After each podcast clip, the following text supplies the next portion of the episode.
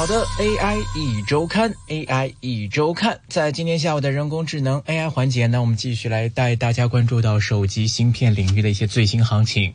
华为手机啊，大家看到肉眼可见的火爆，自然呢，对于整个的手机芯片的产业链或者说是彼此之间的竞争，也会带来一些的涟漪。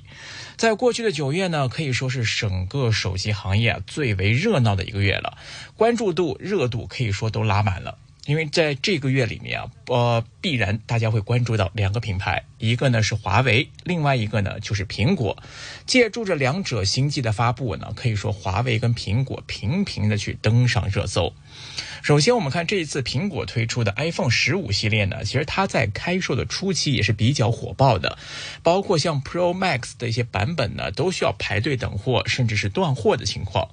那么当然，另外一边厢，华为新机的表现呢，可以说是更加的夸张。Mate 六十系列，还有这个 Mate X 五，线上线下呢，都可以说是一机难求。发布一个月之后呢，仍然在某些渠道需要加价上千元才可以买到。根据一些媒体报道啊，这次 Mate 六十系列手机的表现呢是超出了预期。华为呢也将这个系列手机下半年的出货量目标提升了百分之二十，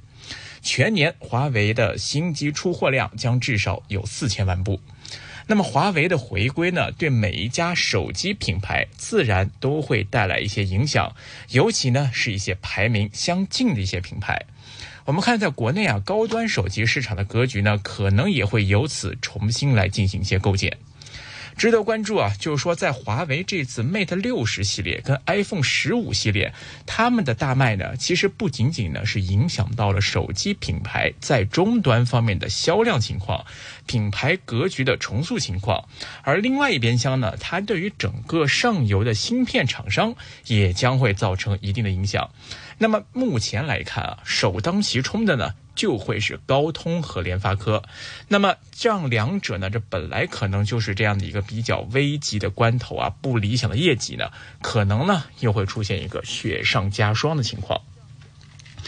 我们看到呢，这一次呢，在九月，首先呢登场的是这次的这个新 iPhone，那么它的这个发布啊，也是成为全球关注的一个焦点。只是呢，相比较过往来说呢，现在的 iPhone 呢，好像就是一个宣布价格的一个仪式感。因为很多人都吐槽啊，就是说在 iPhone 方面呢，可能看到的这个更新，或者是跨代，或者说这个技术的革新，已经大不如前了。所以呢，这一次呢，尽管说在更新方面似乎又没有让很多的玩家满意，但是呢，这也不会影响到这次新 iPhone 的登场之后的大卖。从预售啊到正式开售，都是各大平台主推的一款手机。那么根据一些这个专业玩家博主啊，那么他们之前发布的一些数据啊，都可以看到，其实呢，iPhone 十五系列开售之后啊，就一举登上了国内手机市场周。这个按周的排行榜周榜单的第一名，是赫然排在首位。通常这种情况下呢，为了躲避 iPhone 的光芒呢，很多手机品牌厂商呢都不会选择在苹果秋季发布会的前后来发布新品。当然了，也会有例外，比如说这次的华为，八月二十九号呢，华为 Mate 六十 Pro 未发先售，当时啊引发了市场的哄抢。而之后呢，就上架了这个 Mate 六十的标准版等等的一系列的产品，也是一机难求。数据显示呢，在华为 Mate 六十 Pro 发布之后呢，华为手机的周销量出现了一个高速的增长。在 iPhone 十五系列发售的一周啊，那么华为呢也是仅次于苹果，位居第二位，位列中国市场国产手机销量的第一位。在社交平台上呢，很多的这个平台的博主啊，都在透露说啊，华为 Mate 六十系列呢，已经是奔着两百万的销量去了。之前我们还看华为的这个终端 BG CEO 余承东还曾经表示说啊，华为手机呢走在回归的路上。根据媒体报道呢，接近华为的人士透露说啊，这个 Mate 六十系列手机的表现可以说是超出了预期。华为呢将这一系列的手机下半年的出货量的目标提升了百分之二十，全年华为新机的出货量至少呢会有四千万部。有些分析师呢也表示说啊，华为 Mate 六十系列的这个热卖啊，也将会对 iPhone 在国内的高端市场的份额造成一个比较大的影响。估计呢，在次季度的排名上呢，也会出现一个波动。另外，也有报道称啊，华为目标呢，在二零二四年出货是六千万到七千万部智能手机，而且呢，已经开始向供应链开始追加足够数量的订单，来确保二零二四年全年能够达到这样一个出货的数字。当然了，由于众所周知的原因，华为手机呢，在过去两三年的时间里面，其实就没有太大存在感了。因为芯片禁运的关系啊，导致呢，华为也从全球第二的宝座跌到了这个排名的后端。不过呢，经历了一系列的调整之后啊，现在来看，华为的新品发布节奏呢，似乎是已经开始回归正常了，出货量呢，也开始继续的恢复。华为曾经说啊，自三年多之前开始被美国制裁之后呢，他们的这个产品的发布周期从现在开始呢，基本呢是已经恢复正常了。根据 IDC 的数据显示呢，今年二季度华为在国内市场的出货量呢，跟小米并列在第五位，同比增幅高达百分之七十六。那么在这个顶尖的厂商当中啊，这个同比的增幅表现是最好的一件。不仅如此呢，华为在六百美元以上的高端市场呢，还保持在第二位的水平。现在我们看，伴随着华为 Mate 六十系列的火热开卖呢，国内手机市场呢势必也将会迎来一轮新的洗牌。有分析师就说啊，这个华为的回归呢，对每一家手机品牌都会有影响。但是具体多久能够回到以前的那种高光时刻，具体还得看供应链的产能跟具体产品发布之后的表现。值得注意啊，就是这次华为火了之后呢，除了小米、OPPO、vivo、荣耀等终端品牌的压力开始这个急速增加之外啊，上游的芯片厂商呢，现在也开始紧张起来了。一方面呢，是华为将会进一步减少对于高通处理器的采购。而另外一方面呢，在全球手机市场还没有重回正增长的时候，华为的这次全面回归啊，可以说是压缩了其他手机品牌的一个市场空间。再加上 iPhone 今年呢在手机市场的一个扩张，自然呢就会对高通、联发科这些的芯片厂商的出货量和业绩，势必呢将会造成一定的影响。AI 一周看。我们看最新发布的二季度的财报就显示啊，高通当时的营收是八十四点五一亿美元，同比呢下滑了百分之二十三，净利润呢是十八点零三亿美元，